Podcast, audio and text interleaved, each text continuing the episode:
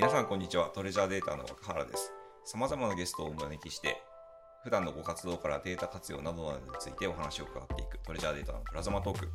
えー今日の素敵なゲストは株式会社フューチャーバリューズインテリジェンス代表取締役社長の萩原世源さんをお迎えしています。萩原さんよろしくお願いします。よろしくお願いします。えー今日ですね萩原さんには、まあ、デジタルトランスフォーメーション、い、わゆる DX と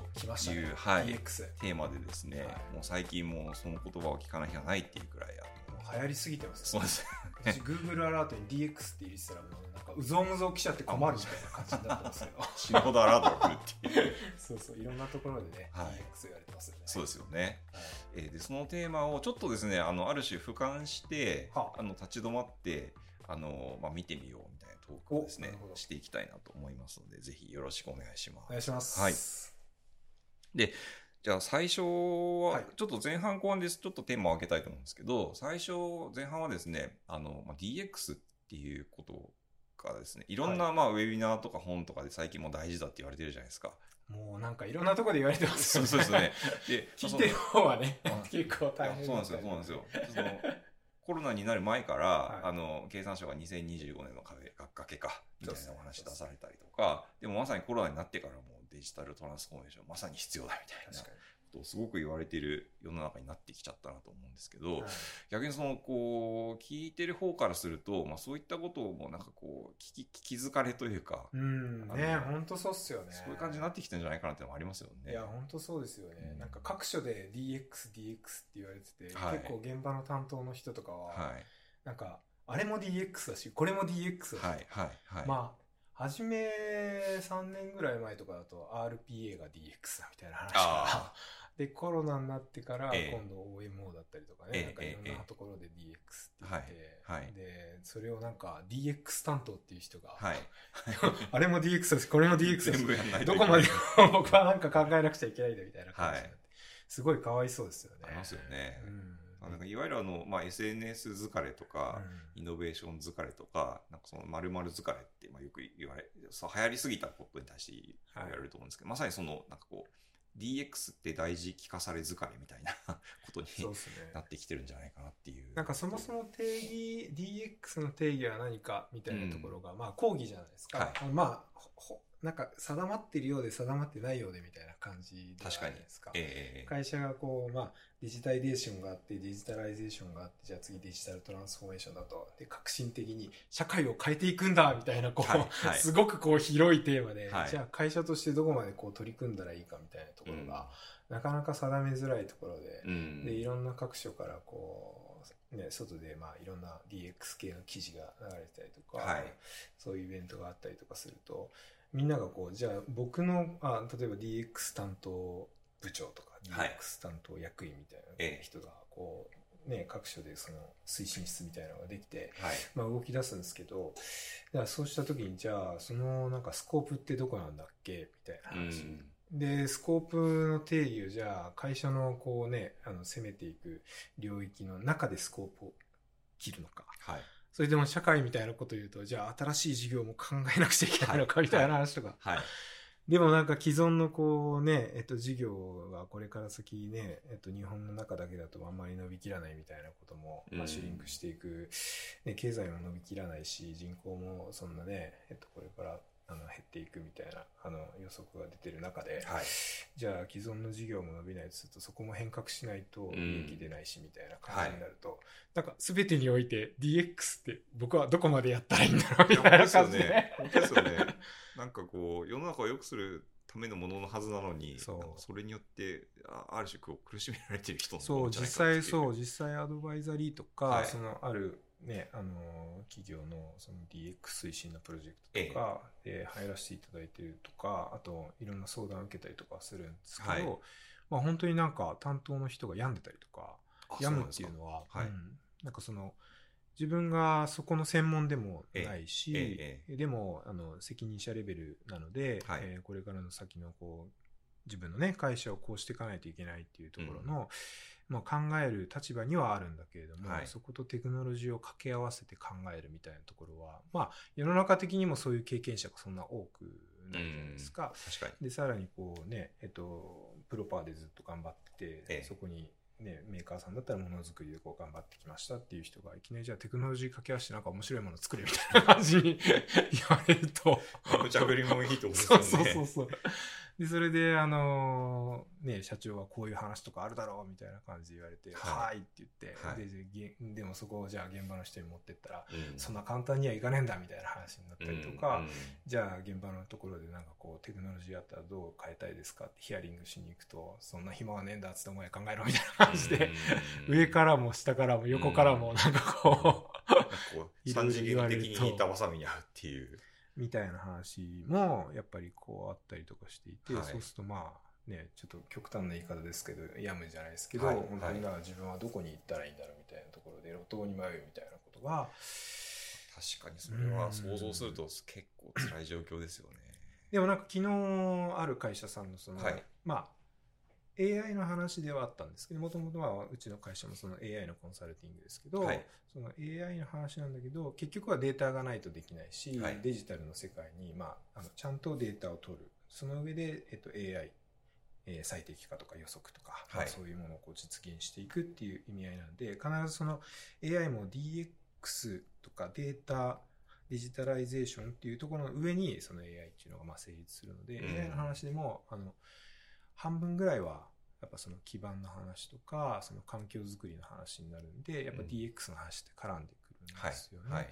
で昨日ちょっとお話ししたところの担当の人は、まあ、すごく、えっと、情報収集能力も高いし、はい。かつ、えっと、長くあ情報収集って言ってもその業界の情報収集とテクノロジーの情報収集ってまあ両方必要だと思うんですよ、はいはいそれが掛け算になるから、えっと、デジタルでその業界を変えるとかはい。会社を変えるっていう感じになるんで、その長く、えっと、自分の会社にいるし、最近その AI とかデータ活用っていうのはすごく興味があって、えっと、その両方を、えっと、ここ1年ぐらい、えっと、いろんなイベント行きながら整理をしていって、で、今ちょうどそこのこう変革の、うんうん。えっと、まあ、それを自分でやってきたからこそ、えっと、その役割を与えられたんだって言って、逆にポジティブに、こう、あのその役割を全うしている人とそのディスカッションを回してたんではいすけどね。はい素晴らしいなと思ってたのは、えっと、まず情報の整理、情報をちゃんと仕入れるっていうことと整理をするっていうことと、あとそこに、えっと、我々、えっと、業、この業界だったらこういう可能性があるっていうことと、えっと、あと、我々としては、業界じゃなくて、我々の会社としては、ここはあるんじゃないかみたいな、はい。そういうところの整理をすごくうまくされていて、そう。で、20枚ぐらいのプレゼンをこう見せていただいて、はいで、あ、素晴らしいですねと。はいで、ここから、えっと、次のネクストっていうのは、えっと、どうしたらいいのか、みたいな感じで。うんうんでも、えっと、ポジティブに捉えると、はい結構 DX に、えっと、世の中にこう事例がね、事例とか、こういうふうにやったらいいっていう示唆する情報っていうのが、はいかなりフリーに流れてるじゃないですか。すね無料で。はいはい無料で情報だけは、えっと、かなり出てますし、うん。私もあの海外に結構あの海外から海外での情報を結構仕入れたりとかしてるんですけど、えまあ、海外の方とか日本よりもう少し進んでいる会社とかがえうん。あったりとかするんで、えっと、その情報を収集しているとかなり、えっと、別にお金もかけずに、はい。あの感度高くあとこうポジティブにはい。情報を整理すると、はい。えっと、マーケティングマーケティングって言うとよくないですね。リサーチですね。リサーチすると、はい。まあ、割とそこら辺まで行くんですよね。なるほどまずそれすごい一歩目として担当の方とか、うんえっとまあ、もしこの攻めていく立ち位置にいる方であれば、はいまあ、まずそこの情報整理をポジティブにやっていくっていうのはすごくあの環境としてはすごくいいんじゃないかなっていうのは思うんですね。ん確かになんか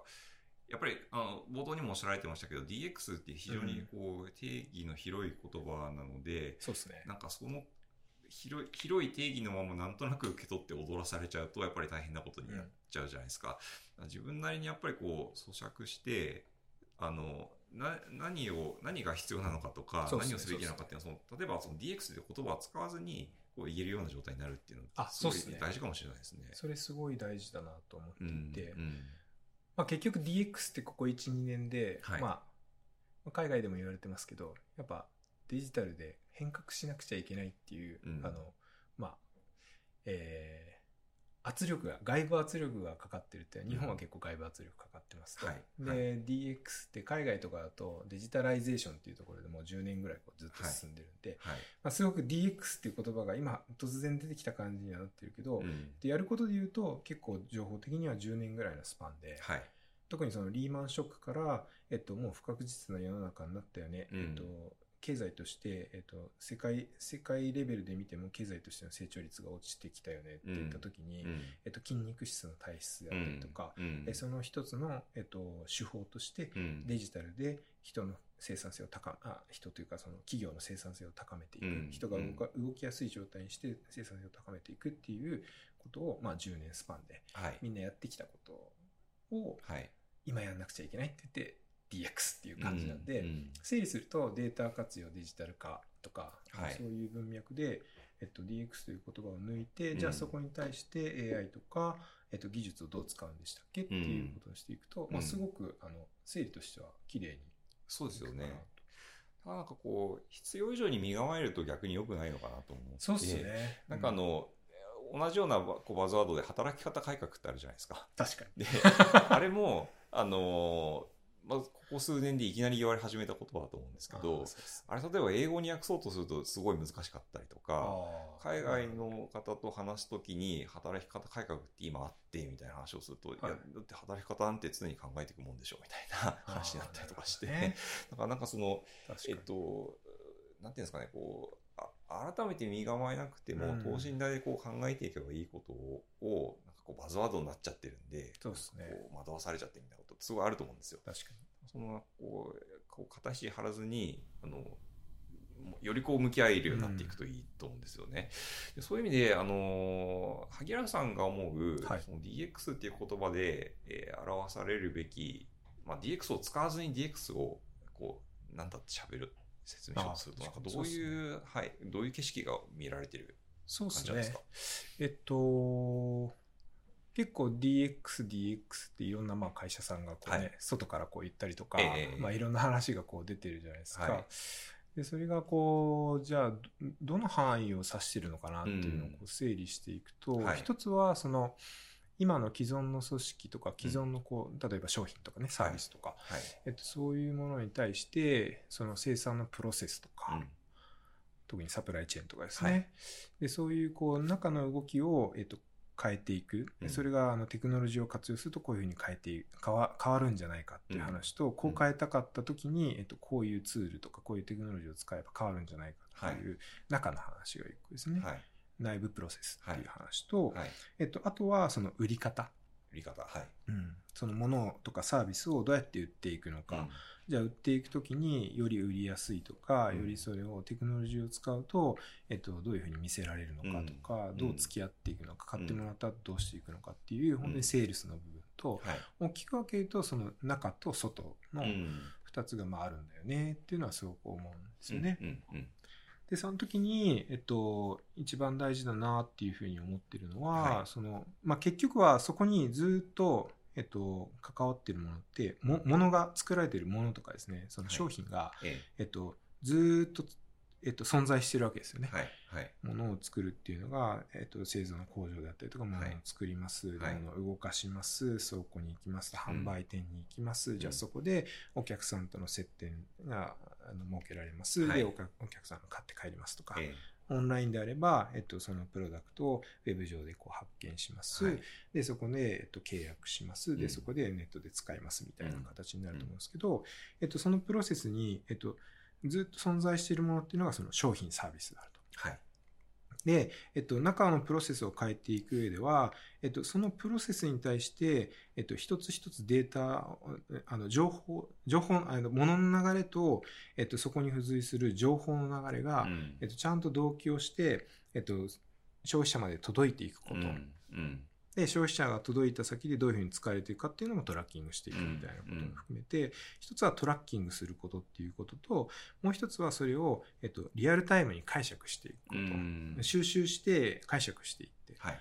で、それで改善をな何かしらアプローチをしていはいく。。はい。はいで、施策を講じていくっていうことが、はいえっと、すごい大事だなっていうふうには思うんですよね。ああ、確かになんかそういうふうにお話を伺うと、すごい、なんかこう、改めてしっくりくるというか、はい。要はなんかこう、その企業が活動しているバリューチェーンを、まあ、よくしていくっていうことが、あの、大きな目的であって、それって別になんかこう、新しいものでも何でもなくて、企業であれば、あの、事業活動しているあの組織であれば、誰でもやらないといけないことで、で、その手段の一つとして、まあ、データ活用みたいなのがそうですね入ってきますと。で、そのバリューチェーンの中で、例えばその、外向けのものを売るっていうところにデータ活用が入ってくれば、うん。いわゆるデジタルマーケティングみたいな世界そうです。まさにそうです。っ。ていうような風に理解していくと、なんか DX って言われたからって全然別の世界のことを考えないといけないわけではなくて、あの、今まで会社を良くしようとしてやってきたことに、まあ手段が一つ付け替わるくらいかなっていう。そうですね。感情。理解にもできるっていうことですよね。やっぱり、えっと、そこで難しいのが、はえっと、その、えっと、まあ、生産プロセスとか、はい。そのサプライチェーン、バリューチェーンの、ええ。えっと、一つ一つに、えっと、情報化、デジタル化していくことと、うん。じゃあデジタル化していく中で結構かっちりしたオペレーションが、ねはい。作る上でははい。オペレーションがこうあるじゃないですか。はい。でそれも、えっと、データで取られた後に、うん。えっと、改善点が気づくんだけど、はい。それを、えっと、改善を実際、えっと、実行しようとすると、はい。オペレーションを変えなくちゃいけないっていう、ここの負が、負というか、はい。ここの、えっと、難易度が結構高くて、難しかったりとかするのが、あの、DX を実行する上での難しさみたいなところはあるんですね。ああ、そこもう少し伺いたくて、はい。何かこう、例えば今までこう経験された具体例とか、はい。あの、えっ、と、見てきたシーンとか、何かあったら教えていただけますそうですね。えっと、今なんかまさにディスカッションしてるところとかだと、ええ。はい。例えば、えっと、物流とか、はい。えっと、製造、工場とかですね、はい。えっと、そういう中で、えっと、機械の動きと、えっと、そこの、こえっと、機械にたず、えっと、機械を、まあ、操作している人の動きですよね。ええ。そういうものをトラッキングしていくと、はい。もともと生産計画立てたものと、はい。実際、えっと、全然それ通りにいかないよね、みたいなことがはい。起こるじゃないですえか。え、えでもそうしたときに、えっと、じゃあこことここを、えっと、リアルタイム、あの、常時、うんえっと、じゃあここの空きにこういうものを入れていこうって言ったときに、人も動きを変えなくちゃいけないし、はいでそこに対して、えっと、逐次計画も変えなくちゃいけないしっていう、ええええその両方を変えていくみたいなところは、あまず人の頭がついていかないっていうが大きいですね。あはい。はい。で、えっと、人の頭がついていかないっていうことと、あとそこに対してアプローチをしようとすると、現場と、その、えっと、指揮、指はい揮命令系統の方ですけど、指揮者の方が、えっと、一緒に同期して動かないといけないっていうところが、はい。まあ、すごい難しいですね。っていうふうには言われるんですね。一つトラッキングする、リアルタイムに処理する、ええで、えっと、負がわかる。はい。難しさがわかるとか、はいうまくいってないとかわかるんだけど、ええじゃあ実際それを変えようとすると、はい。現場と、えっと、まあ、上なのか、マネージしてる側のところの、えっと、動きも一緒に動いていかないといけないっていうところが、すごく難しい。あ、る種そのデータを活用することで全てが解決するわけではなくて、はいその解決しないといけない課題が見えてきて、その課題を解決するのはあくまで今まであった、まあ、リリソースをこううまく変えていかないといけないっていうそうですね。ことなんですよねそうですね。。なるほどな。逆にあのその売り方、外の部分で、えええっと、デジタルマーケティングとか、はいはいえっと、そこで今 B2C、B2B でマーケティングだっていうのがすごいこう出てるじゃないですか。えあそこはデータがまず取りやすかったっていうのは大きいですよね。なるほど。インターネットで、はいえっと、そもそもログが落ちますと。ええええで、何かしらそのウェブ上でとかソフトウェアから出てくるデータをうまく使うことができるようになってるんで、はいそこがまあ、あの動かしやすかったですねうんっていう感じだと思うんですけど、うんまあそれでこう見ながら改善していく。はい。で、それが割とマーケティングの部署とかセールスの部署っていう一単体の部署で何かしらそのプロモーションを変えるとかね、例えばもう広告のクリエイティブ変えるっていうのも一個ですけど、はい。はいそういうのが割と動かしやすいはい。とか改善しやすかったんで、はい。ここ、あの、一番初めに進んでたのはやっぱ売り方の部ああ、そういうことなんですね。っていう感じがしますよね。うんで逆に生産プロセスだと、じゃあ ERP にデータをどうやって入れ込むんだとか、うん じゃあ、あの、えっと、製造のプロセスと物流のプロセス、それぞれこう、サイロ化されたデータをって、あの、トレジャーさんよくおっしゃってますけど、はいはいその、じゃあ、分かれたデータを、えっと、で、えっと、もの、ものの1イニシャライズをすることですよね。うん。それぞれのデータベースから持ってきたデータを1位にすることと、それをリアルタイムに処理して、えっと、可視化をしていくっていうこと。まあ、そういうものが、やっぱこう、根幹のシステムから持ってくるみたいなことが、そこがまあ、まさにあの、経産省の25年の話に近いですけど、はい。やっぱレガシーのシステムで、えになればなるほど、はい。スタンドアローンで物が動いてましたみたいな。うんあとオンプレで物がありましたみたいなことになると、データを抜いて集めて分析するみたいなプロセス自体も結構やっぱ大変なんで、でも今それをやらないと、はい。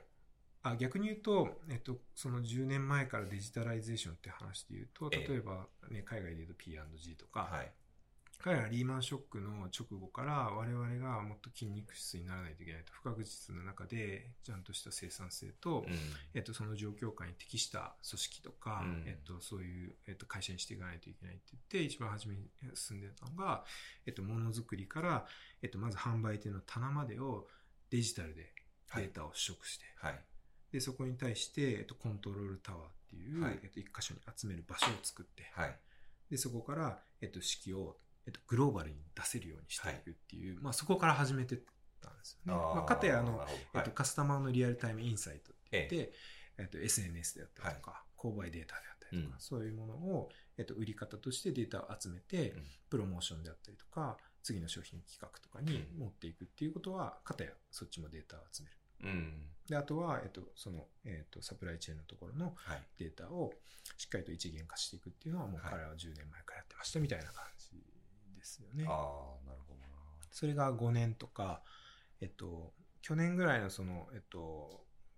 あるカンファレンスのあのうんプレゼンテーションで、えっと、それによって利益率がこれぐらい改善したんだみたいなことを、まあやっぱ10年スパンでこう書いていったりとかするんで、うんやっぱ変えていくとなると、まあ大変は大変ですし、でも変えると本当に企業の体質であったりとか、ね。オペレーション自体もすごく変わるっていうのは、まああります。うん、そうですよね。いや、確かにそのバリューチェーンこう全体見たときに、えーデータの活用のしやすさとか、データ活用してみた課題のこう動かしやすさというか、解決のしやすさっていうハードルはやっぱそのバリチェーンの要素によってこう違うんだろうなっていう話は今の話がすごいよくわかりましたし、そのハードルがまあ比較的低い、あの、販売のバリューチェーンに、まあデータ活用が、あの、まあ一歩進んでるっていう状況もなるほどなっていうふうに思ったんですけど、そのなんかこう、ハードルの高さを、なんか、なんていうんですかね、こう、ほったらかしておくと、やっぱりそのやりやすいとこしか進まないみたいなことってあるじゃないですか。と思います。はい。そのハードルの高さをこう、うまくこう、平準化していくっていうようなことって、なんかこう、なんなんていうんでしょうねこうポイン、ポイントというか、あの難しいですね。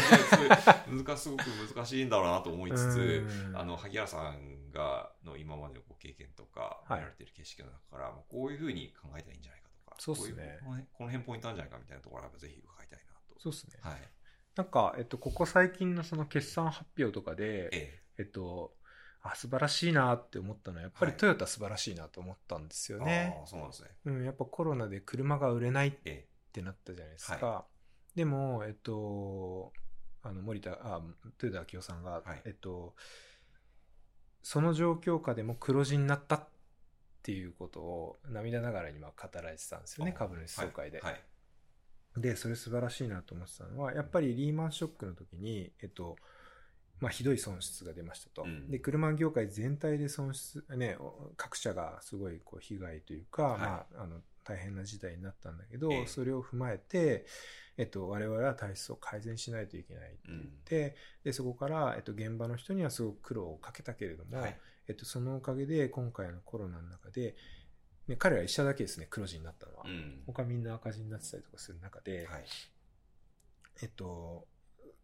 10年かけて作ってたものが今証明されたんだっていうふうにおっしゃってたのは、うん僕はすごいなんかこう、あ、やりきりましたねっていう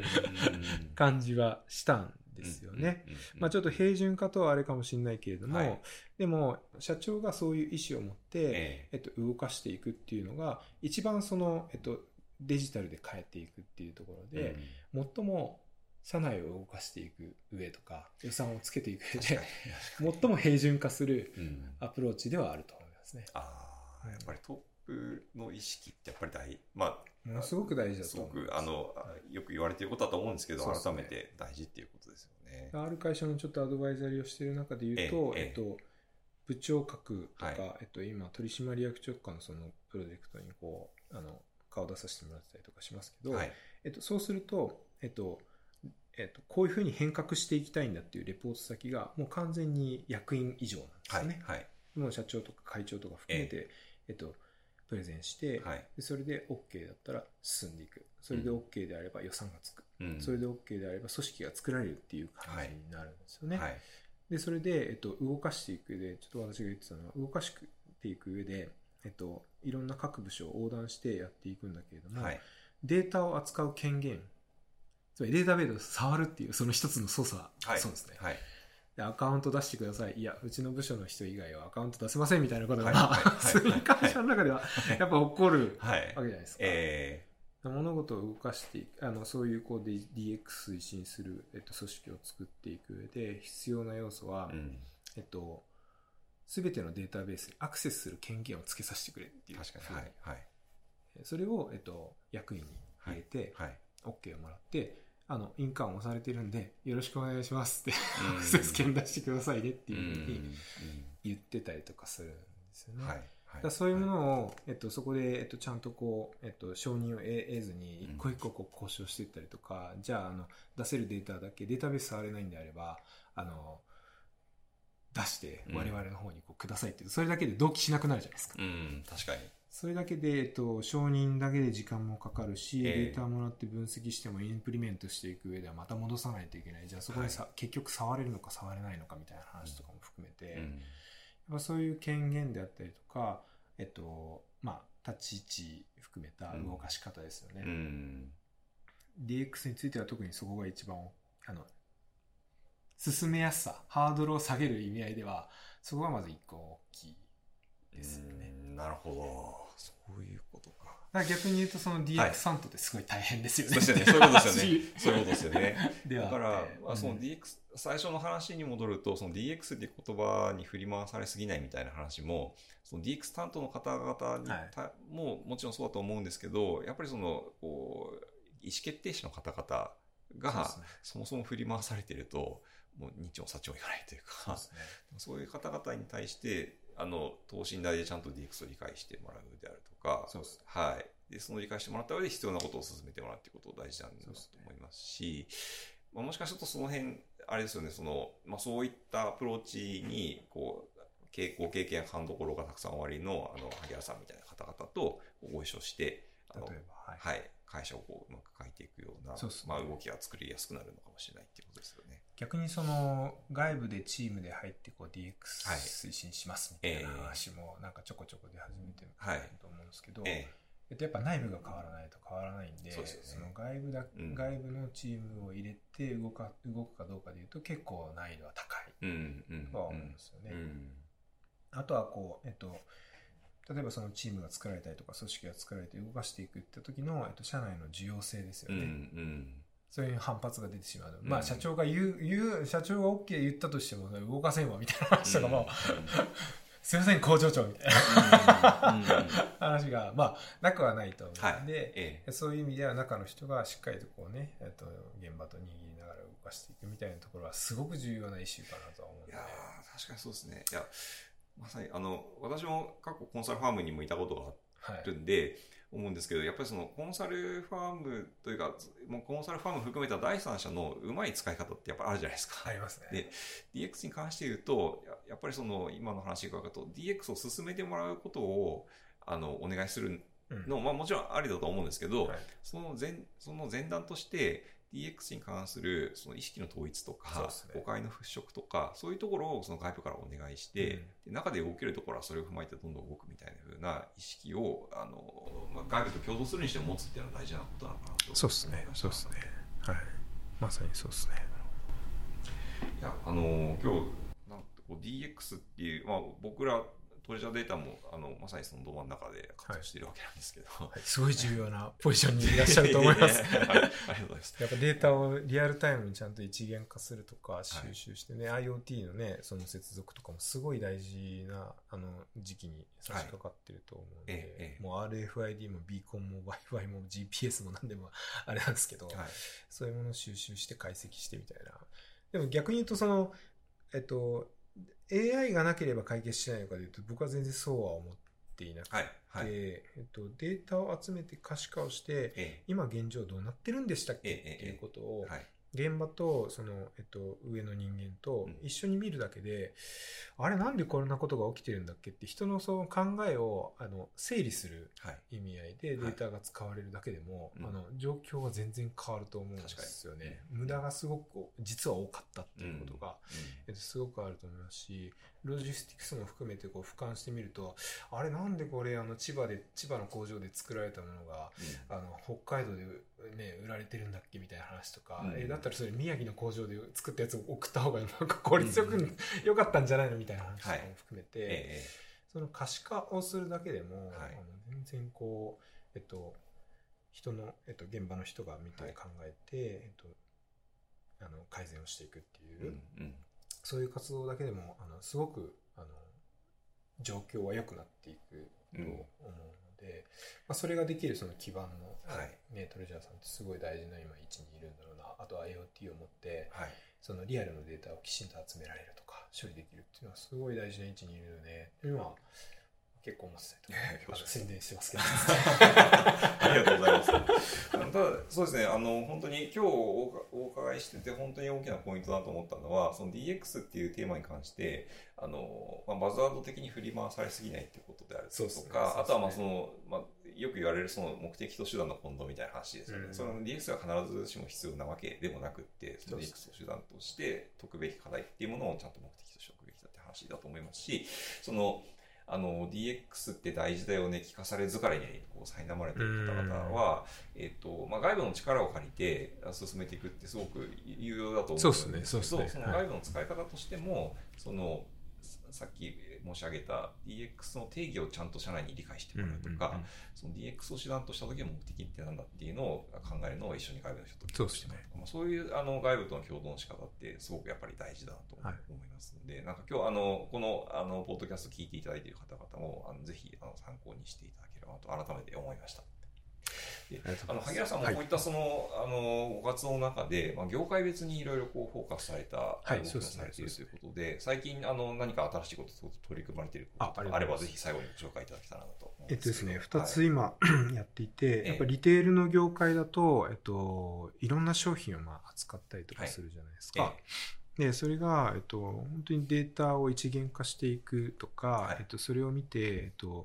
ビジネスに、えっと、ビジネスレバレッジとかですね、生産性を上げていくっていうところの示唆を出していくって、ええ。あの商品点数が多ければ多いほど、すごくアプローチって、えっと、処理するのが難しいですね。はい。一つはタグ付けをしたりとか、そういう活動とかですね。そういうのがすごく難しかったりとかするので、はい、えっと、そういう意味で、その商品のデータベースを作ろうっていうふうに今動いてたりとかしていあますと。はい。でそ、それをさらに AI を活用すると、そのカテゴリーの再整理とか、名寄せだったりとかはいはい、そういうところのアプローチを今、一個サービス化を考えて今動かしてますっていうのが一個ですね。はい。で、もう一つは、やっぱ、あの外部のデータをうまく活用して、えっと、マーケティングであったりとか商品開発とか、はい。まあ、そういうところに生かす生かすっていうのは一つ、まあ、メーカーさんであったりとか、えーまあ、リリテールであったりとか、まあ、我々がデータ持ってるのはその外食のデータを持ってるんですけどあそのはい。飲食店さんとかね、ええ飲食チェーンさんとかありますけど、はい。えっと、外部のデータをうまく活用して、うん。えーどうやってこう商品作っていくのかっていうところが、うん。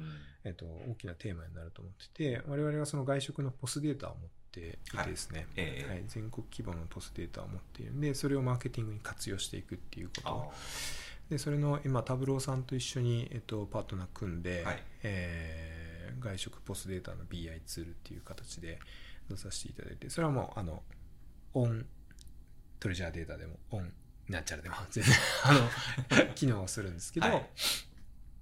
その外食ポスデータの BI ツールって。うん。で外食のポスデータを使っあの提供できる会社さんって本当に日本の中で少なくうん。て、はい。でかつその外食の領域って実はあの全国に80万店舗ぐらいありますと、な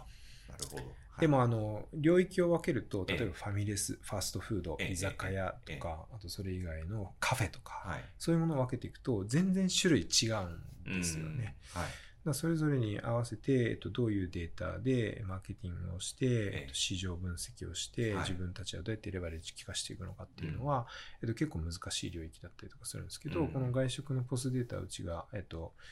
まあ、日本の中であのかなり稀有な立ち位置にいるんで、はい。それを活用して、まあ、例えばメーカーさんがこう商品開発するとか、はい。いうこともできますし、えっと、飲食チェーンさんが、えっと、自分たちのこう、えっと、店舗をどうやって良くするのかっていうことに使っていただくっていうのができるようにしてたりとかするので、まあ、そういう意味で、まあ、売り方に近い部分ではあるんですけど、はい。まあでもそこのデータをうまく使えるといいよねっていう感じで今サービス作れたりとかしますね。そういうことですね。ありがとうございます。あのー今日のお話はどちらかというと、まあ、業界横断的なはい DX 全般っていうお話だったんですけど、またちょっとぜひ改め機会を改めて、はいあの今あのご紹介いただいたような業界別ですとかテーマ別のポイントみたいな話もぜひ伺っていきたいと思いますので、はいまた改めてあの次回ぜひよろしくお願いします。はい、よろしくお願いします。